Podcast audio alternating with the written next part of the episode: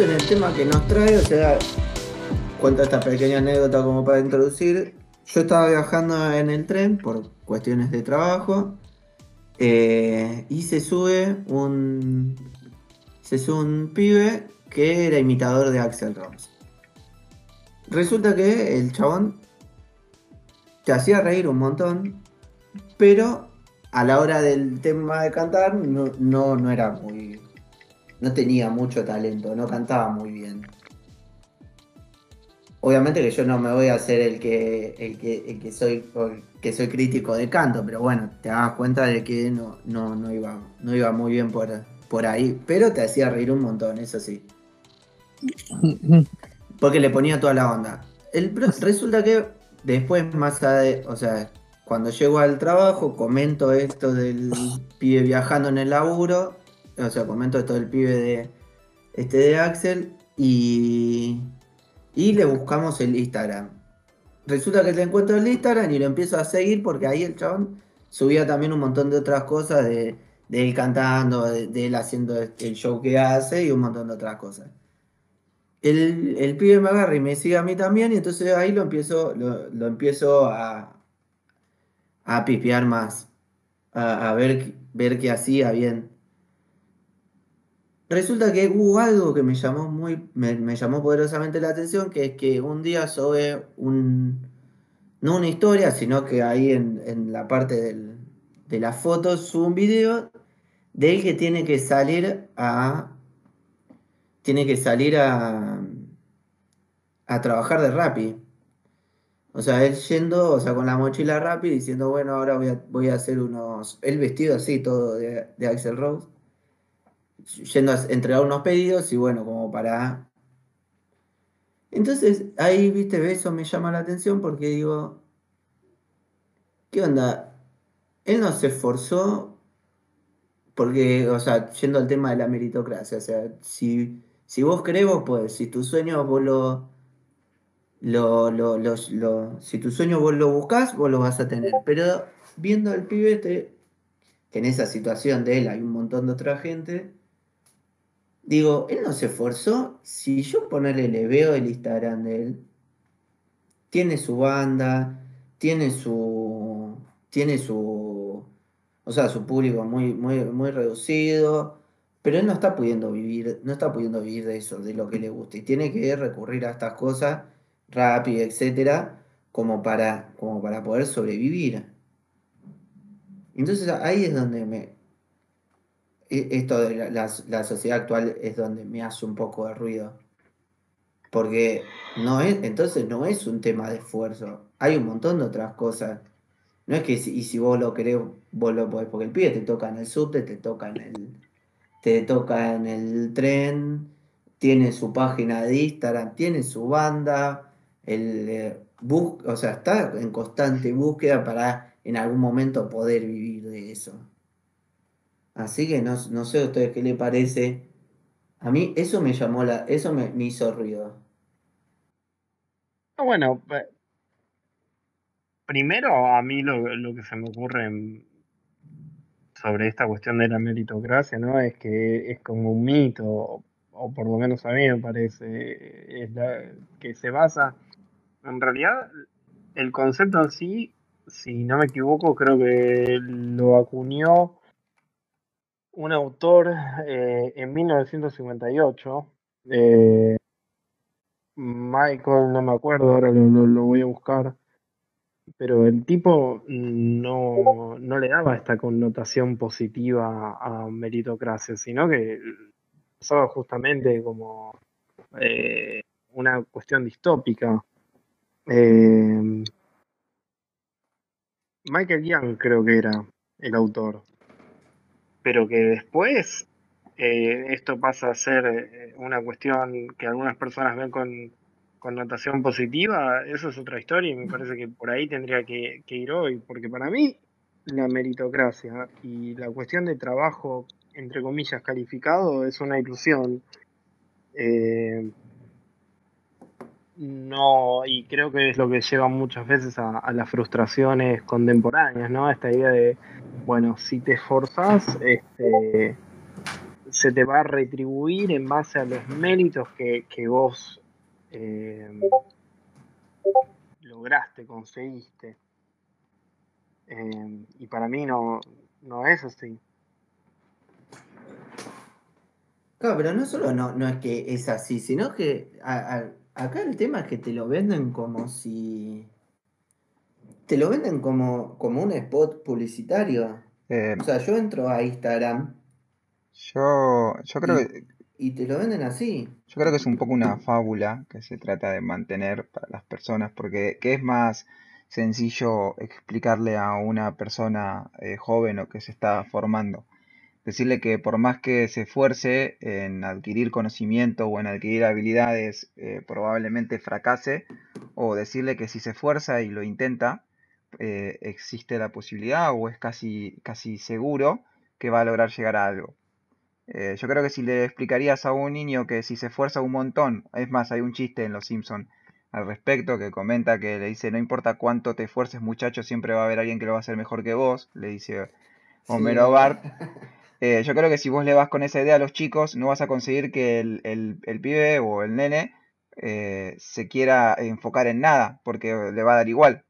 Quizás estoy equivocado, quizás podrías lograr que se enfoque solamente en lo que le guste, pero después de todo vos manejas una masa de cantidad de gente enorme y no todos se pueden dedicar a lo que les gusta. Entonces, quizás eh, o que se dedique a lo que es bueno o crearle la fábula de que se puede dedicar a cualquier cosa con tal de que se esfuerce. Yo creo que viene más de un lado de, de, creer un mito, si querés decirlo, que te permita eh, socavar o acallar ciertos miedos en cuanto a afrontar distintos desafíos. Creo que viene un poco de ese lado. Incluso me atrevería a decir que es un poco de control que se crea. Es como inventarte una historia de un héroe que es héroe por cumplir todas las, las temáticas morales que la sociedad en la que vos estás debería de tener entonces te aseguras que los niños cumplan con eso porque quieren ser ese héroe. Bueno, ok, yo te invento que si te esforzas vas a llegar a hacer algo. Y me aseguro que los niños y después los jóvenes adultos se quieran esforzar y al menos no los tenga eh, perdiendo el tiempo y, incontrolables. Es un poco lo que creo que también apunta a la idea de la meritocracia en la sociedad moderna.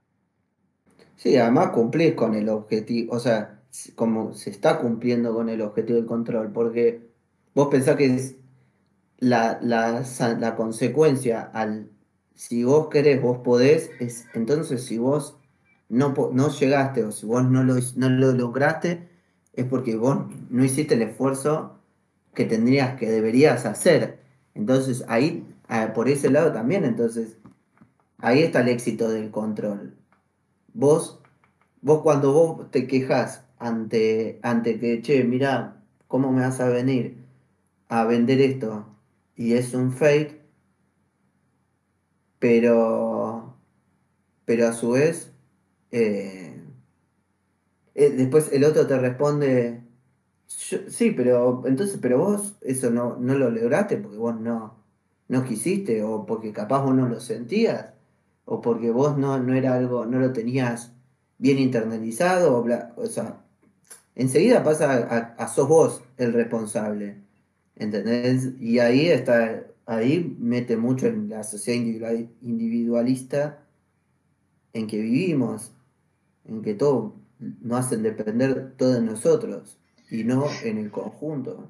Sí, ojo que también, también entiendo a la gente que defiende la meritocracia, porque es un poco difícil escuchar eh, a una persona que se hizo de abajo eh, o sea, que arrancó de cero y fue consiguiendo eh, sus objetivos en la vida, que vos vayas y le digas, mira, lo que vos conseguiste no es por mérito totalmente tuyo, sino que también tuviste suerte y ayuda de otras partes, probablemente esa persona se enoje eh, y se ofenda y diga que estuvo rompiéndose el lomo para conseguir lo que hizo y por eso es mérito de ella misma. Por eso también entiendo un poco a la gente que defiende la idea de meritocracia frente a esa, esa posibilidad de sentir que le estás arrebatando lo que consiguió.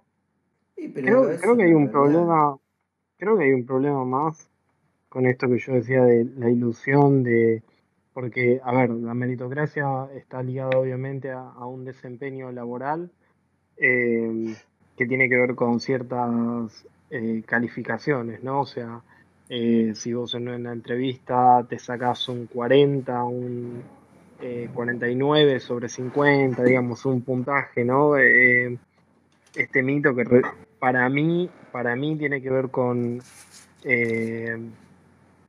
cuestiones culturales y, creencias que derivan en, en, asumir que, bueno, la discriminación laboral este, es una anomalía, como que eso no existe, ¿no? O sea, tipo, eh, vos tenés una hoja, tenés dos candidatos porque planteemos un supuesto, un supuesto del mito meritócrata, que vos tenés dos candidatos para una misma eh, una misma posición laboral. Y vos solamente vas a contratar en base a eh, cómo es el desempeño en una entrevista laboral, en qué puntaje saquen en distintas eh, pruebas que se les hagan. Y para mí ahí es donde se nota la parte de la ilusión de mito, porque va a interceder el género de la persona, va a interceder la edad de la persona, va a interceder las apreciaciones que hagan quienes están contratando. Apreciaciones que no tengan que ver con el test en sí, qué sé yo. A esta persona le falta agresividad, le falta actitud, lo que sea. Entonces, a mí me parece que no es tan, tan así esta cuestión eh, meritócrata que, de vuelta.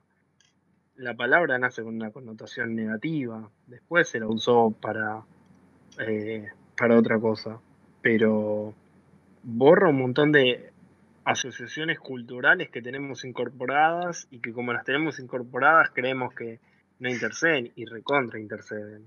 Porque si vos, por ejemplo, tenés...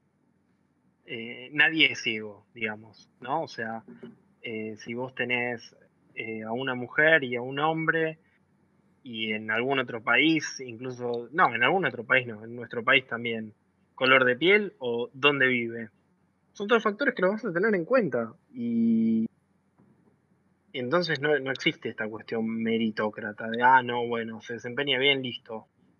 Eh, no se habla más. Sacó 49 sobre 50. Un poco aborda ahí el tema de los privilegios. Que mucha gente trata de no, no aceptar o, o no entender el hecho de que se está encontrando en un lugar de privilegio ¿Alguno se fue del chat o me parece a mí? Nacho, pero seguro porque estaba escuchando mal. Ok. Eh, creo que aborda un poco el tema de la cuestión de privilegio, que mucha gente como que lo toma como tabú y no quiere aceptar que por ser como es, tiene un privilegio de por sí, que me parece que es algo que uno tiene que aceptar y no decir, ok, tengo este privilegio porque soy eh, hombre blanco heterosexual y lo voy a, voy a hacer uso y abuso, sino para entender que hay ciertas cosas que te dan una ventaja en la vida y que pueden hacer incluso con vos desde el nacimiento y que eso rompe con la idea de meritocracia porque ya estás teniendo una ventaja desde el inicio. Eh, hay una, una realidad en lo que estaba comentando Pablo, es que cuando a vos te van a evaluar, eh, hay ciertas cosas que tanto consciente como inconscientemente te van a, sumar más puntos, eh, llamarlo suerte si querés, pero te va, a, te va a sumar a factores para que vos tengas una mejor puntuación que otro. Eh, incluso puede ser que no tenga que ver con tu color de piel ni por dónde naciste, puede incluso ser un tema de presentación. Yo me acuerdo que cuando iba al colegio tenía una profesora que el primer día encontró a uno de los que cursaba conmigo en una situación de pleito, de pelea, y enseguida lo tomó como una persona que, iba a traer conflictos a la clase. Y cada vez que él necesitaba... Eh, Cada vez que él necesitaba... Cada vez que él hacía algo, o sea, cada vez que pasaba algo, el culpable era él. O buscaba que el culpable era él. Y se reflejaba incluso en la examinación. Cuando eh, este chico hacía eh, un examen, la, la profesora era el primero que buscaba por si se estaba copiando. Y no es una boludez, porque solo por una impresión o una primera presentación ya tenía desventaja por el resto. Claro, pero esa desventaja encima te las, como que te las ocultan. Y, retomando el tema del control. O sea, esto que muy bien decía Pablo del tema de la, de la discriminación. no podemos negar que hay, discriminación laboral.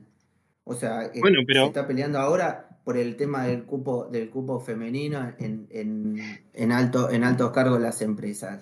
O sea, ahí el, que llega, está bien, llegó, se esforzó, hizo, o sea, eh, en el cargo se capaz tiene un currículum de la puta madre, está recontra recapacitado. Pero así atrás de él hay un montón de gente que está en la misma situación y capaz hay una mujer que está en el, mismo, en el mismo, o sea, en, digo, en el, con el mismo currículum y ella, ella no llega y él sí.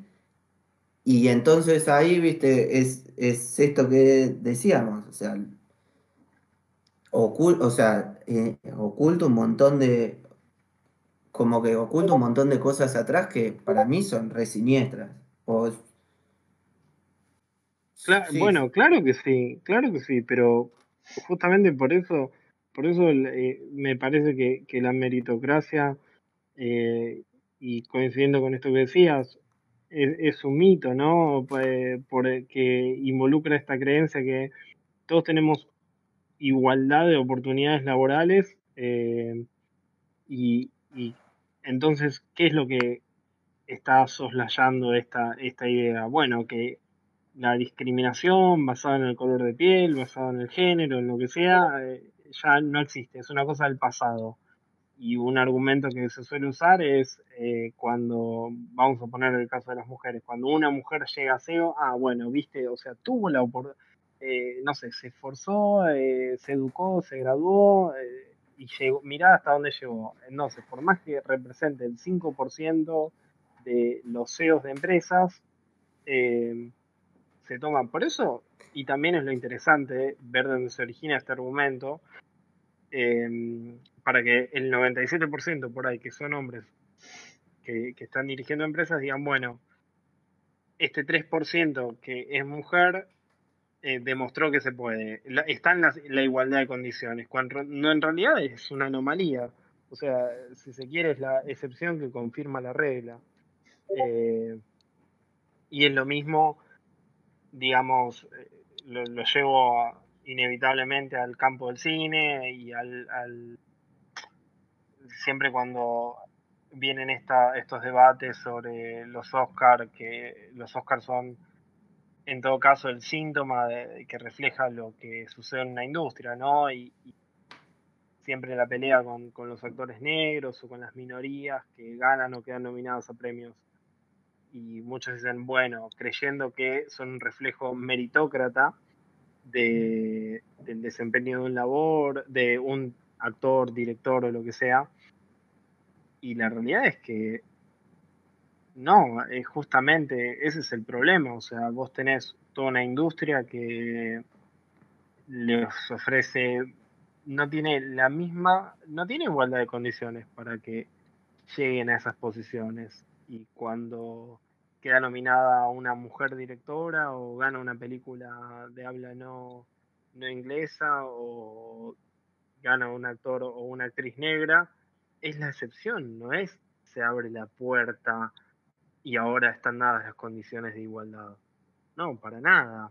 Pero sostienen, cuando ganan, se sostiene esa ilusión de que, bueno, mira, o sea, pudo, está la igualdad de condiciones. ¿Se entiende lo que quiero decir? Eh, Halle Berry ganó en el 2000, ganó Mejor Actriz Protagónica y fue la única actriz negra en la historia, en los 91 años. Y eso fue en el 2000, hace 20 años. Y después no ganó ninguna. Y, eh, y no es que falten méritos. Claro, pero hay algo más, hay algo increíble en, esto que decís.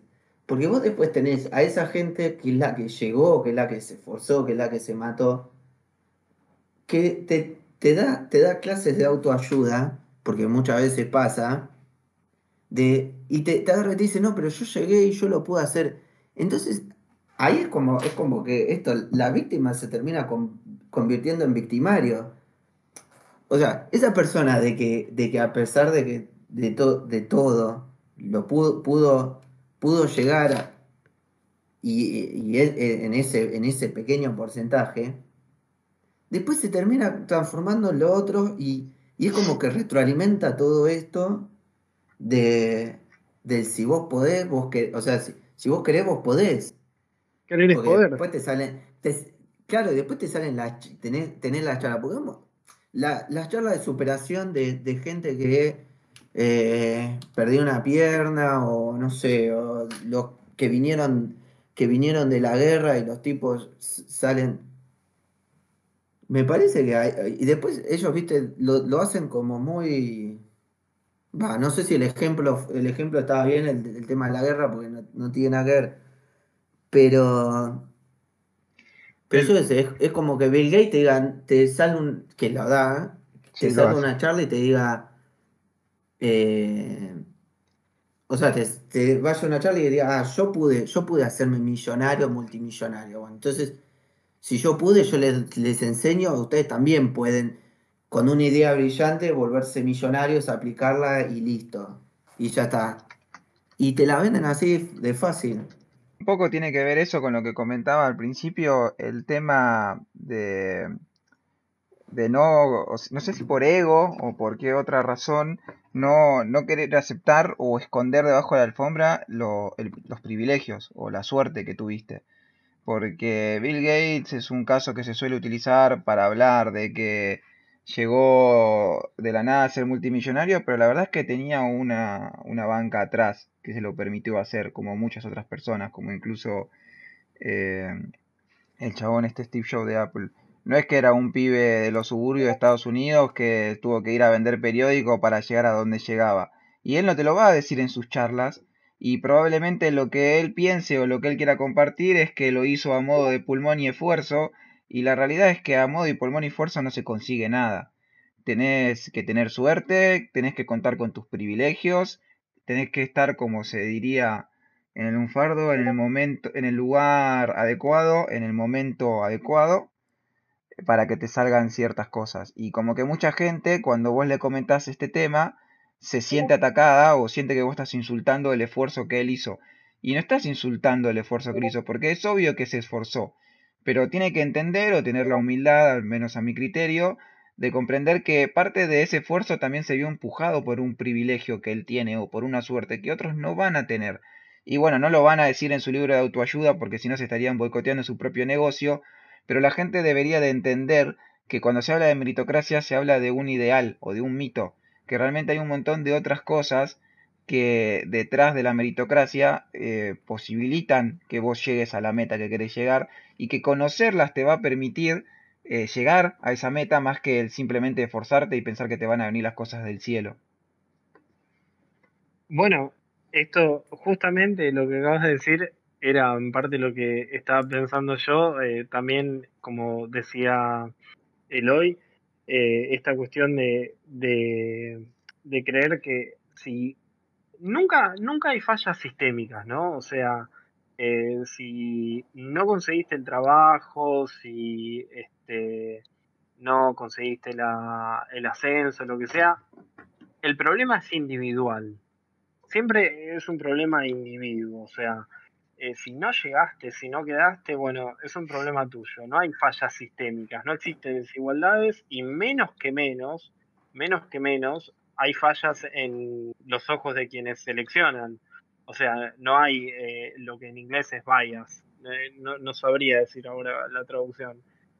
Pero no, existe esta cosa de... Todos los procesos de selección son neutrales, son objetivos y son justos. Eh, no reconocen género, no reconocen color, nada. Y yo creo que de ahí también eh, ciertas acciones afirmativas, positivas, eh, como los cupos laborales, son los que traen tanto problema, ¿no?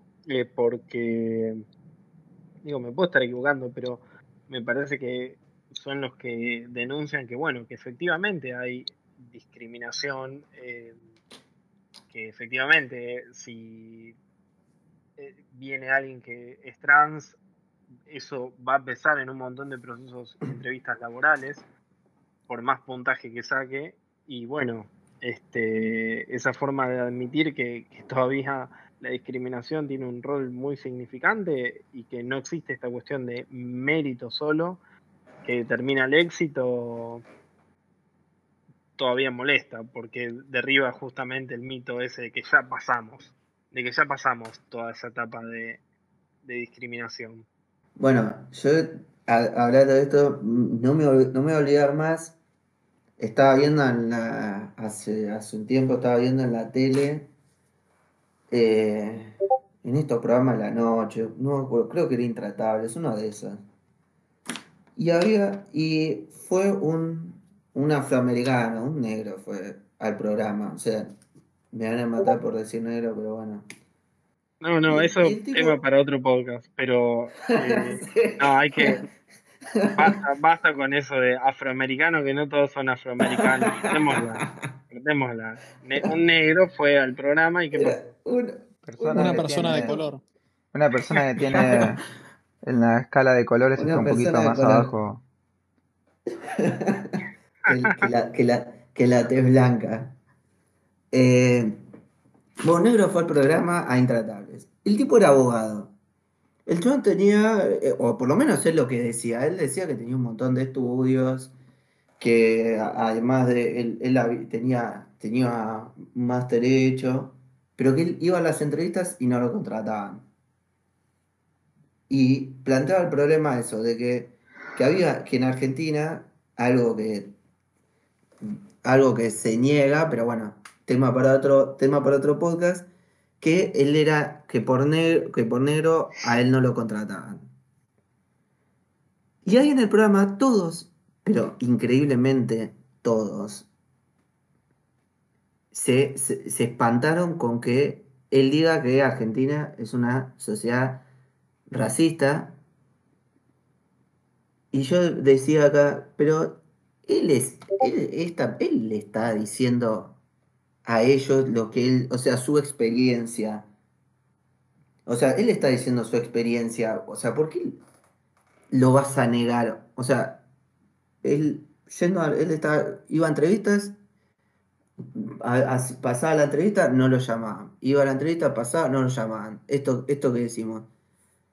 Y, y él no importaba eh, que él haya estudiado un montón, que él, que él, tenga, eh, o sea, que tenga, que esté bien formado, no importaba, sino que no lo iban a llamar, ¿por qué? Porque, porque era negro.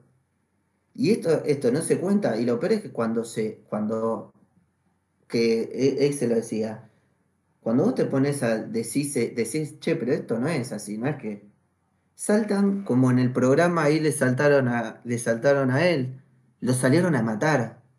O sea, diciendo, no, no puedes, no, no, no es, no, no es por eso, no, no es que no te tomaron por, no es que no te tomaron por, por negro. Y sí, no lo tomaban por negro, y él lo estaba diciendo, y él lo estaba afirmando. Entonces, hijo, eh, es, a mí me sorprende eso, la, el, el mecanismo de defensa que tiene la gente, ¿eh? Cuando, cuando, vos, cuando, vos, cuando vos atacás esto. Obvio que igualmente ah, también entiendo de que estos, estos lugares de autoayuda o los libros, etcétera, le sirven a un montón de otra gente como para no quedarse y, hacer, o sea, o dar un esfuerzo. Pero atrás hay un, hay un negocio terrible que te lo, te lo recontra resimplifican. O sea, te venden un libro de que bueno, vos haces esto, esto y esto, y, vas a lograr todas tus metas. Y bueno, no, sé, decirle al 90%, no sé, o al altísimo porcentaje de la gente que no, o que no lo puede, no lo puede conseguir, o que no lo logró, o, y gente adulta que a lo largo de su vida no, no pudo, no pudo, pudo conseguir, pudo lograr pequeños objetivos, pero que se fueron dando al transcurso de la marcha. No es o sea, no es que es el ideal de cuando uno es chico, ah, sí, yo voy a hacer tal cosa y después de grande te das cuenta que mm, no es tan así. Pero que te lo venden que es así. Em, sí, y yo creo que además, este, siempre, digamos, uno trata de ponerse en, en la otra en la otra posición y yo trato de pensar ahora, bueno, o sea, vamos a suponer que yo creo en esta cuestión de la meritocracia. Creo que, o sea, no solamente se deja de lado esta falla sistémica, ¿no? Y se pondera la cuestión individual, sino que además vos pensás y decís, bueno, tengo eh, tantas personas. Y cuando se trata de sostener este mito meritócrata, se dice, no, bueno, porque si vos tenés a, vamos a suponer, a un hombre eh, de todas las mejores, de las peores calificaciones, y a una persona, eh, qué sé yo, a una mujer eh, con las mejores calificaciones vas a tomar a la, a la, mujer porque, o sea, vos querés que la, la, empresa le vaya bien y lo que sea. Siempre como que se va a, al ejemplo más exagerado, ¿no? Cuando en realidad no sucede, no es tan así. O a veces incluso puede ser que sea así. Y no solamente estaba pensando en discriminaciones de raza y en discriminaciones de género, hay una discriminación que en los currículums, no sé si todavía sigue existiendo eso, pero no sé si es obligatorio o no hacer currículums al día de hoy con foto. Y suele... No, no, no es obligatorio, pero hoy por hoy sigue siendo igual que siempre. Es el tema de la imagen, claro, suelen tener más confianza si te ven la cara que si no te Si no tenés foto, de directamente hecho, no lo tiran eso, currículum. Sino que hoy por hoy, con tu nombre y apellido, te buscan en las redes sociales, no solamente para ver tus fotos, sino para ver cómo te comportas vos en tu vida privada. Sí, igual te gusta. hay algo que siempre me asustó un poco más que el tema de la foto, es el hecho de dónde vivís. Y lo ven, y lo ven bastante. Y no solamente por si te queda cerca el trabajo o no, sino por si la zona es reconocida como una zona eh, buena o una zona peligrosa. Uf, eso es terrible. bueno, pero puedes no tener puedes no tener eh, redes sociales y lo evitas y lo evadís un poco, pero un empleador siempre se quiere asegurar cuando era, quién va a meter en...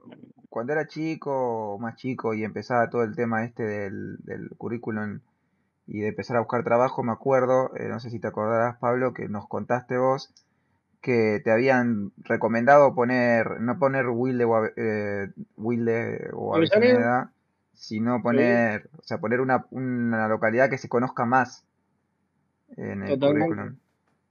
Y eso es terrible. Eh, eh, recontra, sí, y como dijiste vos, no tiene que ver con, porque a las empresas no les importa tanto a qué distancia estás de, del trabajo, porque no es esto de no, vas a tener, no sé, una hora para entrar a Capital, no. Eh, es por la zona. Porque la zona trae un, montón de. una, una carga ya. Eh, Histórica. Una carga simbólica, en realidad. Simbólica también.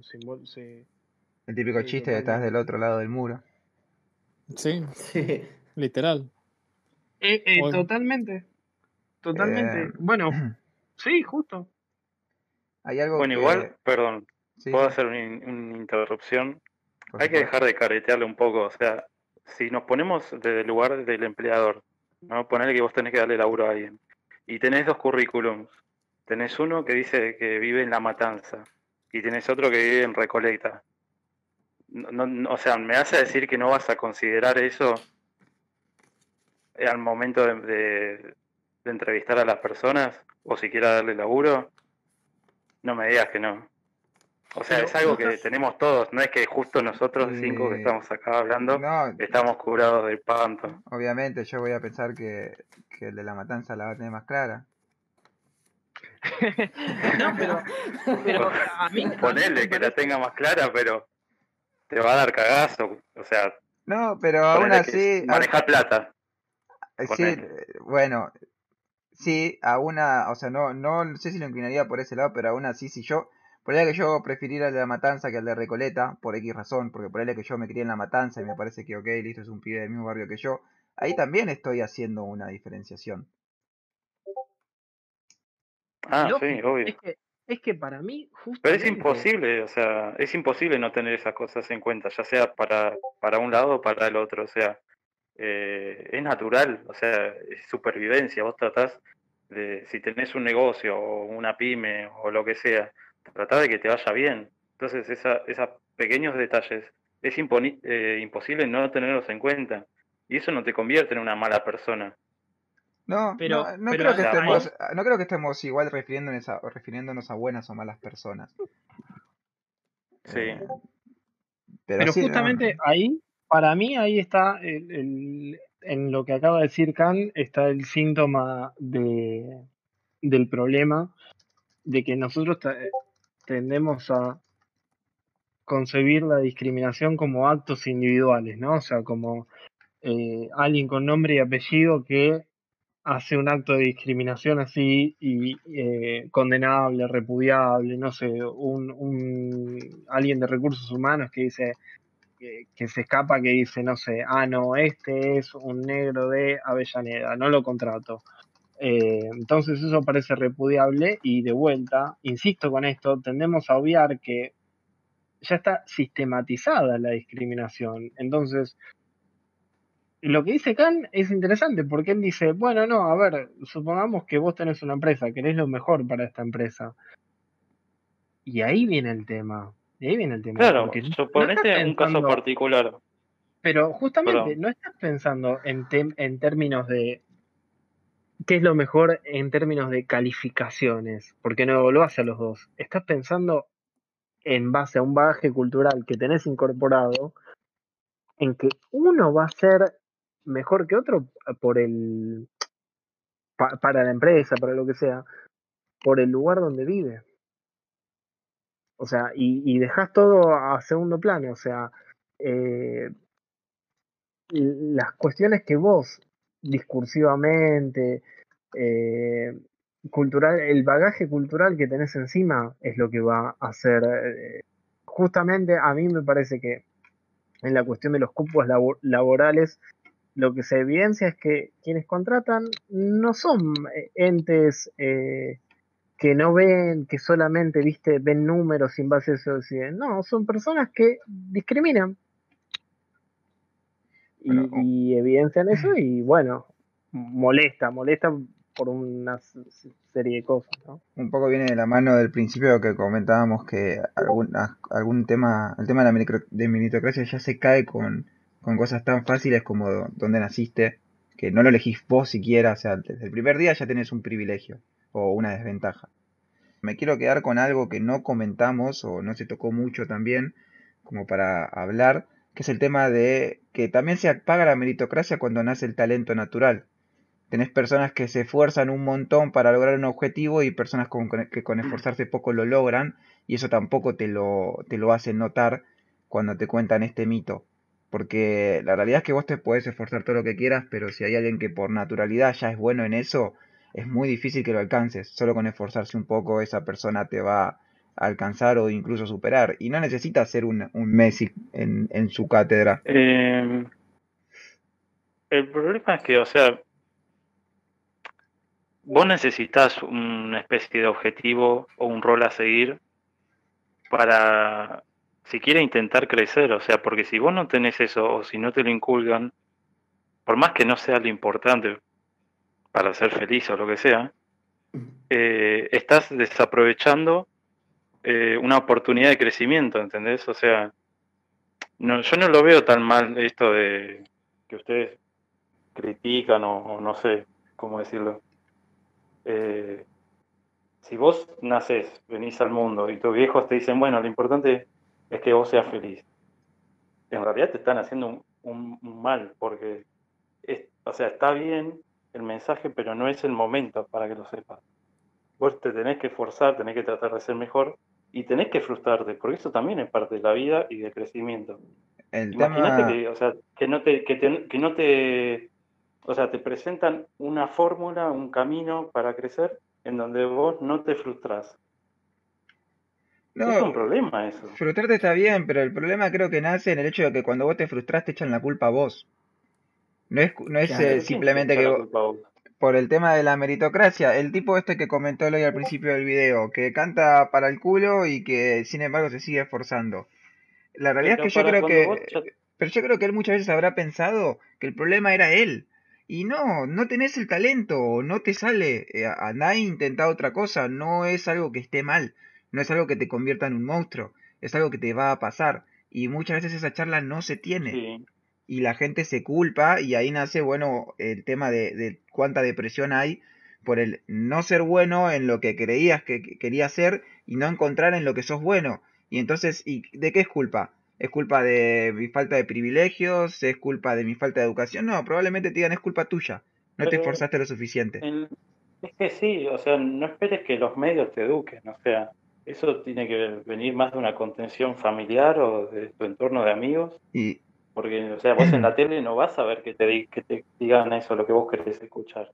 No, eso no va a existir, me parece, nunca. No me metería. eso que. No me metería con el tema de la tele, no creo que la tele sea un medio de educación, pero no lo tenés en ningún lado. O sea, sí, debe haber gente que tiene la suerte de tener la charla con algún, familiar que le explique sí, esto. La, tele sí, boludo. Como la tele baja línea, re baja línea. Sí, no, lo. No, me vas a decir que, Sí, boludo. No lo considero, no lo considero como, como algo que lo. no, no, niego que la tele te baje La tele forma opinión. Está bien, pero no es su. No es su eh, ¿Cómo se puede decir?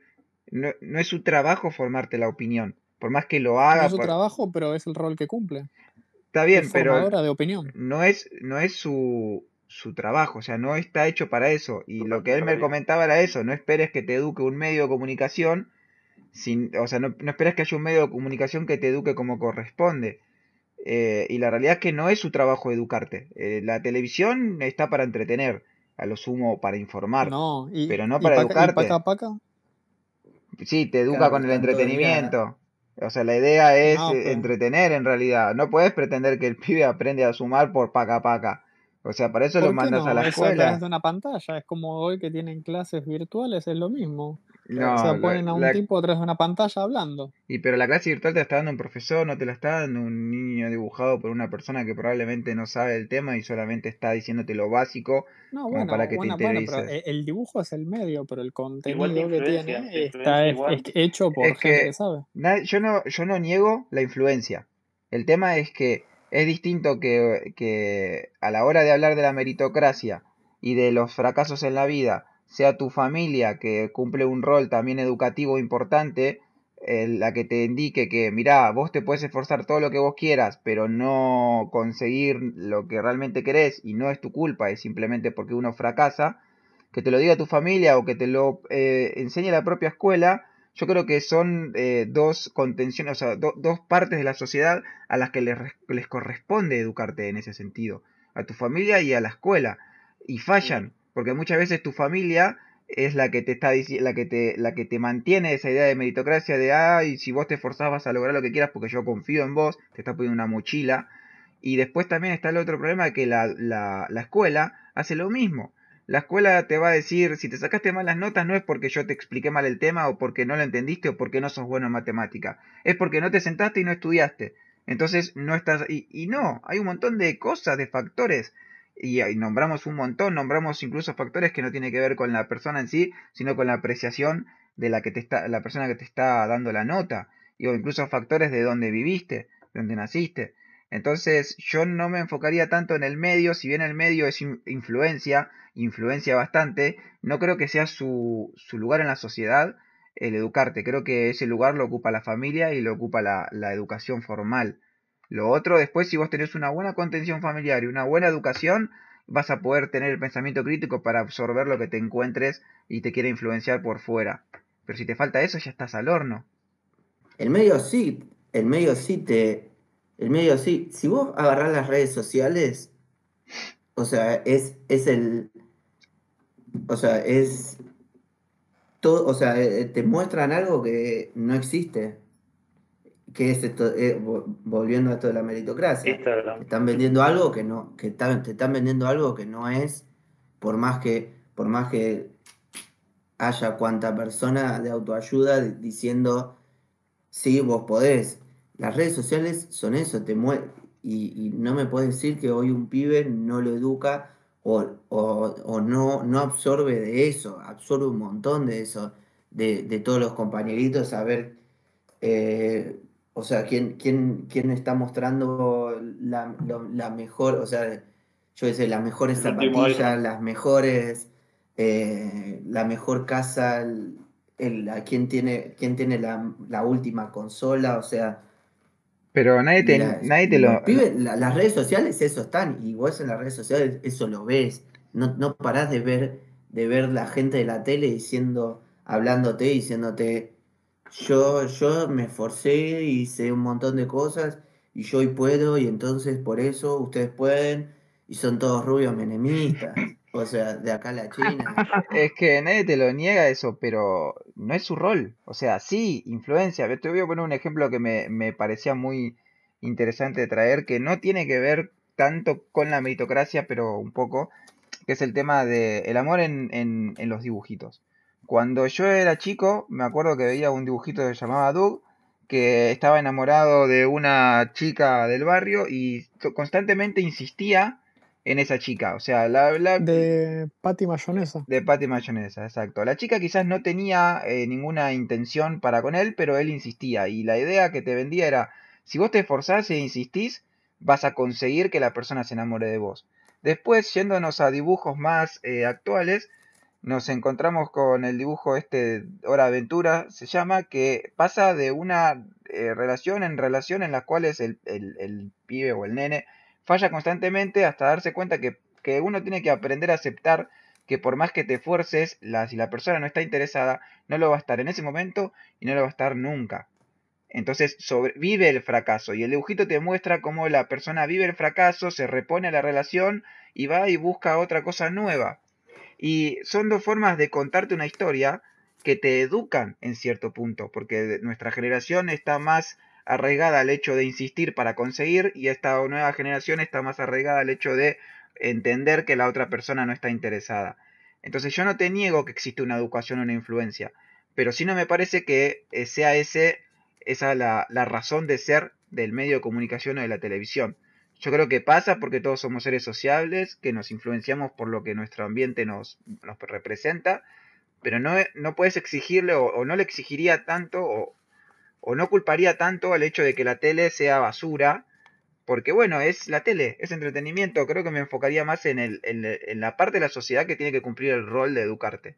Y no creo que la tele sea la... Sí lo, lo hace porque influencia, pero no creo que sea su rol. Yo, creo que ese tema puede quedar para un próximo podcast, eh, pero algo que no quería dejar ahí en el tintero este, relacionado a lo que dijo Eloy, es que me quedé pensando en esta cuestión de por qué tendemos a querer que la gente que está en recursos humanos eh, o los críticos de cine o de lo que sea, o, los jueces incluso, eh, un terreno que Eloy debe conocer muy bien, eh, sean como entes que no están influenciados por nada, ¿no? O sea, que son en, el caso de, la justicia, que los jueces son apolíticos, ¿no? Creemos esta cuestión que... Y, no es así, o sea, todos los jueces son políticos. Y todo acto es político y lo mismo sucede con la crítica de videojuegos o de películas o de lo que sea, donde no es que son entes eh, que traen una vara y, miden libre de cualquier prejuicio, bueno, esta obra en base. No.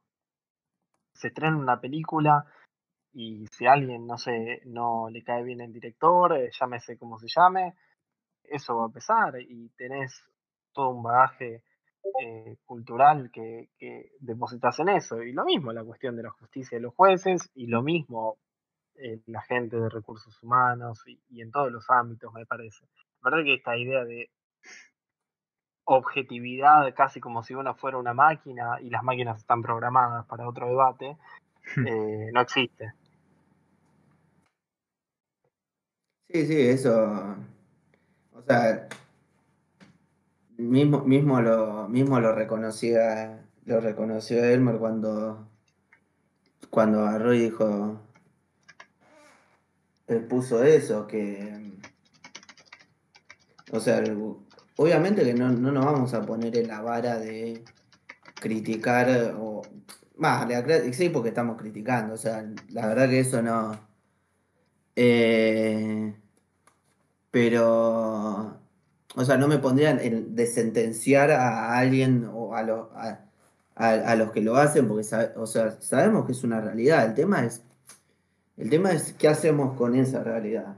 Es qué es lo que estamos haciendo ahora. La, analizamos, la vemos y, en base a eso lo, criticamos como para que, para que se, se, meta el tema, como para que se... Igual es un buen... No, o sea, no se siga haciendo como un lobby a esto. Es un buen ah, punto. a mí me parece perfecto. Es un buen punto el hecho de ¿y qué hacemos? En un momento nombraron el tema de los cupos y los cupos está bien, la idea de controlar este problema de... Igual un poco como que nos vamos de meritocracia a racismo.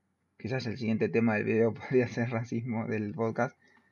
Pero también, ¿cómo hacemos? ¿Está bien los cupos para controlar este tema de la meritocracia? ¿O está mejor entender que está y no esconder el monstruo bajo la alfombra?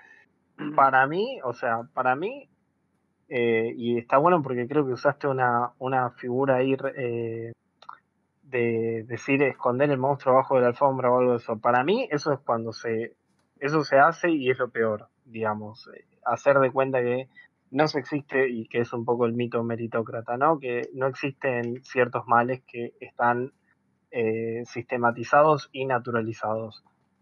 Y dialogar, o sea, preguntarnos y después, después te puedes equivocar con las soluciones, pero eh, un problema para mí crece cuando vos haces de cuenta que no existe y existe. Por, creo que empezar a encaminar y pensar en una solución eh, va a llevar a, un cambio. Si es mejor o peor, no lo sé. Sabes que un, había, había escuchado un chico que, que decía que eh, en la vida, cuando vos tenés un problema, si lo ignorás, el problema se hace cada vez más grande y en las redes sociales funciona distinto. Cuando vos tenés un problema, si lo ignorás, el problema desaparece. Y que una de las cosas que está pasando hoy por hoy es que le damos importancia a los problemas en las redes sociales y ignoramos los problemas en la vida real. Me gusta, bueno eso. Sí, eso, eso es verdad, buen punto. Eh, pero bueno, como para... Eso ya para otro debate. Claro, eso sería para el debate. Pero como para, va, yo creo que como para ir cerrando, porque ya llevamos bastante, sí, igual bastante tiempo. Como para hacer un cierre, yo lo que pensaba era lo, era lo siguiente, o sea, eh, está bueno, o sea, está bueno hablar del tema y, no hacer el hoy, y es esto, es empezar a tomar conciencia de lo que, de lo que es, o sea, de, de, de que esto es una problemática, o que y que es una problemática real. Y a su vez, o sea, vos, vos decías el tema de los cupos, si es, un, si es una solución o no. Y eso puede ser una solución, tampoco acá estamos para encontrar soluciones, pero eso puede ser una solución al, al problema en el mientras tanto. O sea, no puede, la, la, sociedad no se educa de un día para el otro. Vos, no es lo mismo, no está igualmente construido un tipo de 60 años que un pibe capaz de 20 años. A su vez puede pasar al revés, que el de 60 esté... Pero en líneas generales entendemos de que el, el, hombre de 60 años va a estar mucho menos deconstruido que, un, que alguien de 20. Eh, por eso digo, mientras tanto, ¿qué hacemos con los que hoy están preseleccionando, con los que hoy están en roles importantes de las empresas y, y eso? El cupo entra por ese lado esto no es un... Eh, es lo que yo creo. Eh, entra por... ¿Qué hacemos en el mientras tanto? Así que está bueno, está bueno que nos planteemos al final, o que esto que planteaste vos, de, o sea, al final de este programa, de esto, de pensar cada uno en el que, en, en el que, en el qué hacemos con esta problemática, en, el, en cómo, la, cómo la llevamos y la aplicamos a, o sea, cómo la llevamos y la, y la vamos aplicando en nuestro, en nuestro día. En fin, nosotros somos los que, o sea, cada, uno en, en, la comunidad aportamos esto. Yo me quedo con lo que dijo Elmer, igual que todos somos racistas y que nadie está preparado para esa conversación. Yo también. Eh, yo también, pero yo estoy preparadísimo para esa conversación y soy el primero en aceptar que todos somos racistas, empezando por mí, así que... Bueno, fue muy lindo el podcast, pero no le di a grabar. Adelanto, adelanto, adelanto, adelanto entonces el tema del podcast que viene. Sí. ¿Está, decidido ya el tema del podcast que viene? Y ya que ¿Qué vamos a tratar? Decíamoslo ahora, ya que estamos. Como hablamos de los medios y todo eso, y, de la película esta Cutie, vamos a hablar de la representación de los medios. que está recontento, Eloy. Con, con la, no, pero es, es la, es, vamos a ver la película esta de Nacho que mandó hoy. La película de Nacho era él el pedófilo. Bueno, entonces, ¿cuál es el tema? No, mía no es. Bueno, y ya que estuvimos hablando sobre el rol de los medios, eh, no, el rol de los medios específicamente, el de la televisión y cómo se construyen imágenes, si eso educa o no, eh, creo que para el próximo podcast eh, vamos a adelantar que vamos a estar hablando sobre una película que despertó mucha polémica, mucha polémica en las redes, en Estados Unidos, acá en Argentina, en varios lados, que se llama Cuties. Es una película que se estrenó en Netflix y trajo aparejadas muchas voces eh, muy, muy encendidas a favor y en contra por la representación de unas niñas que son muy jóvenes y hacen unos bailes este, que muchos ven como apología a la pedofilia. Pero bueno, eso va a quedar para el episodio que viene.